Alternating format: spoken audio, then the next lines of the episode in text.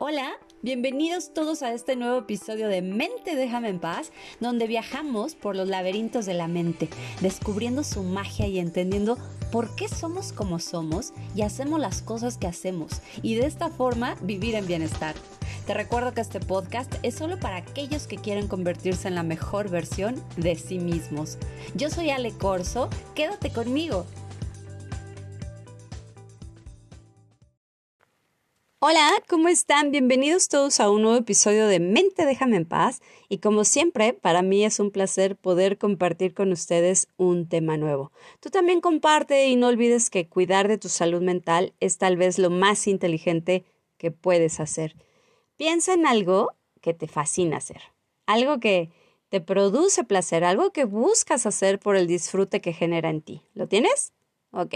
Ahora imagina que eso deja de suceder no más placer, no más motivación, no más ganas de nada.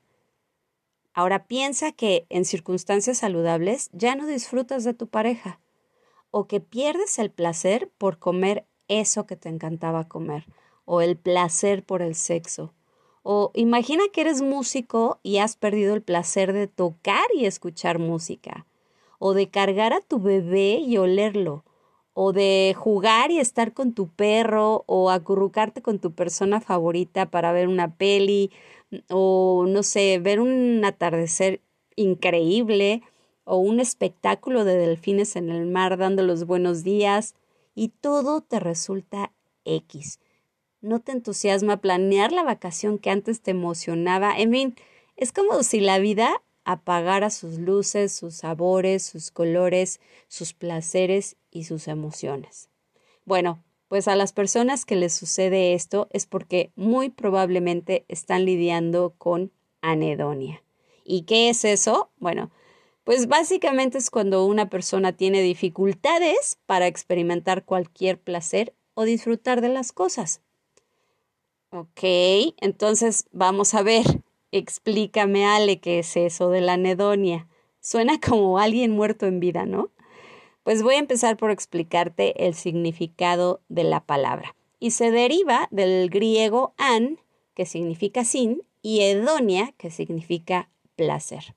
Y un psiquiatra y neurólogo francés, Théodule Ribot, fue quien la acuñó en 1896, que como dato interesante déjame decirte que este médico Ribot llegó a la conclusión de que el placer y el dolor no son simplemente opuestos, en su opinión son fenómenos que comparten la misma naturaleza, pero que son diferentes en la intensidad de estimulación de los centros nerviosos. Por lo tanto, pues decidió denominar la falta de sensibilidad al placer como anedonia y la falta de sensibilidad al dolor como anestesia.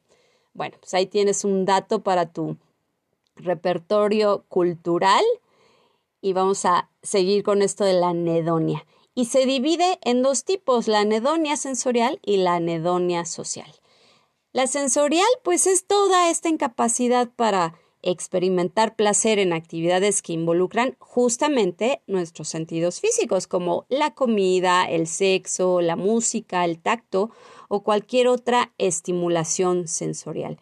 Y la social se refiere a la incapacidad para experimentar placer en las interacciones justamente sociales, como su nombre lo dice. Ahora, las personas que sufren de anedonia social sienten esta falta de interés o disfrute en la compañía de otras personas, incluso de seres queridos, porque les cuesta mucho trabajo conectarse emocionalmente con los demás y esto pues los lleva a ser distantes o desinteresados en lo que se refiere a las interacciones sociales. Ahora, en realidad estas dos pues tienen sus subtipos y son cuatro.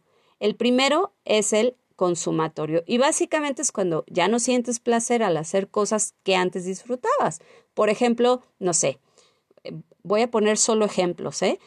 Disfrutabas hacer asados con tus amigos, ¿no? O sea, toda la planeación, el pre, el durante, el después y todo lo que esto representaba, ¿no? En conjunto. Pero ahora pues ya no te emociona, ni te divierte, ni se te antoja, simplemente no sientes ese placer que solías experimentar.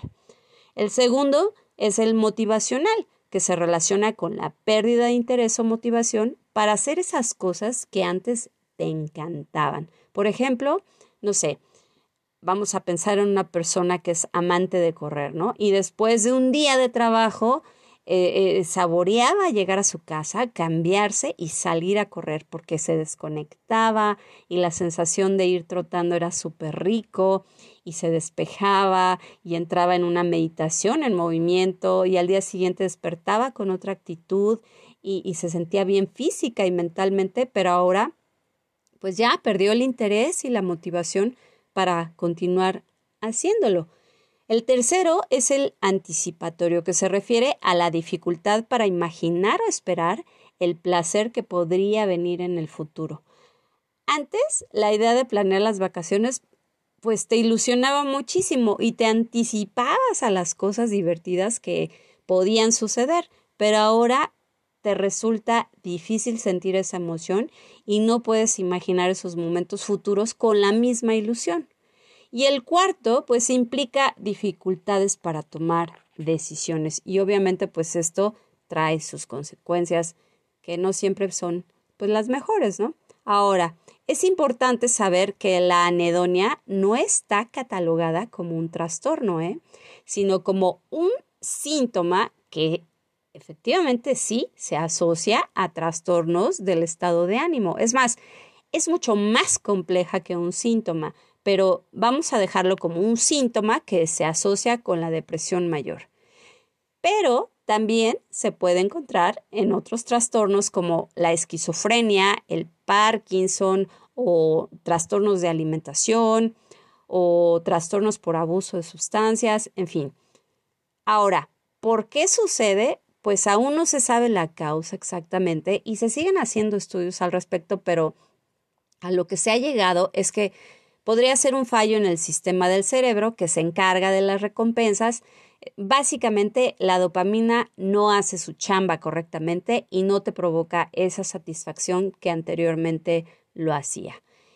Ahora, también es bien importante subrayar que, subrayar, así, subrayar, que la anedonia se puede manifestar de diferentes formas y tener diferentes grados de intensidad en cada persona. Algunas personas lo pueden experimentar en todos los aspectos de su vida, mientras que otras pueden experimentarlo solo en ciertas áreas. Y esto, además, pues puede ser temporal o crónico. Claro, dependiendo de la causa. Y miren, yo sé que a veces todos nos sentimos un poco anedónicos y como que todo nos da igual y, no nos motiva nada y a lo mejor ahorita estás oyendo esto y dices, no, bueno, yo me siento así desde hace semanas, ¿no? Y no sentimos gusto ni placer por nada, pero sucede algo que nos despabila y volvemos a disfrutar de las cosas que nos gustan. Así que no se confundan. Cuando esto nos pasa, de verdad, tenemos que buscar la motivación hasta por debajo de las piedras si es necesario para volver a encaminarnos y entusiasmarnos y sentir las cosas placenteras de la vida. La anedonia es mucho más complejo que eso. Una persona con anedonia tiene un comportamiento obviamente diferente. Puede ser que critique o se queje todo el tiempo y de todo porque claro, si no hay placer, disfrute o satisfacción en situaciones que normalmente serían gratificantes, pues lo más probable es que se generen sentimientos de frustración, insatisfacción o apatía y como resultado habrá un malestar que se externa. ¿Y cómo? Pues a través de la queja y la crítica constante, incluyendo a su pareja, por supuesto, por la misma insatisfacción. Otro síntoma pues puede ser que, no sé, evite el apego, porque como le cuesta experimentar y expresar emociones, pues le resulta difícil conectarse emocionalmente y formar lazos afectivos profundos.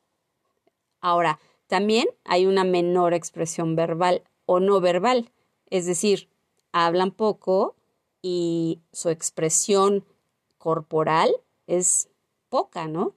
Y para lidiar con el día, pues hay una tendencia a mostrar emociones falsas. Es como si fueran actuando por la vida, porque ponen una sonrisa sin sentirla o aparentan estar felices en un viaje increíble sin estarlo o tienen sexo de forma mecánica, ¿no? Y quizás hasta, no sé, aparentan como que lo disfrutaron muchísimo y no es cierto, o están en una Navidad donde antes era lo máximo y ahora pues aparentan que la Navidad, ¡yay! ¡Qué padre! Y se la están pasando pésimo, ¿no? Por dentro, en fin. Y pues bueno, todo esto genera una falta de energía, ¿no? General, o sea, hay un desgano, hay una falta de motivación para cosas que son simples y cotidianas. Bueno, pues en algún momento de nuestras vidas todos perdemos interés en algunas cosas que alguna vez nos dieron alegría y emoción, pero la anedonia lleva la experiencia de esta pérdida de placer, de motivación, de, gozo al extremo. Y aunque no se considera como un trastorno, la anedonia, pues sí, es un concepto bien complicado que necesita herramientas muy específicas para su estudio, pero pues el tratamiento comienza con el tratamiento del trastorno mental que está causando este síntoma, como la depresión, por mencionar un ejemplo.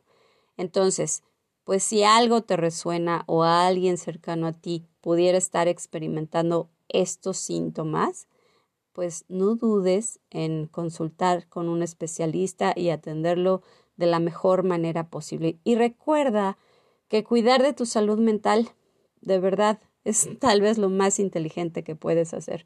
Son pequeños pasos, son pequeñas acciones, pequeños cambios, pero constantes los que hay que hacer. ¿Se puede? Sí, sí, claro que se puede.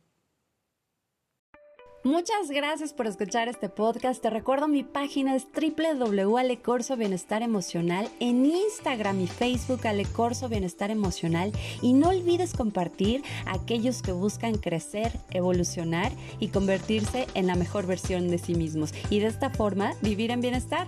Yo soy Ale Corso y esto fue Mente déjame en paz, el arte de vivir con la mente en paz. Hasta la próxima.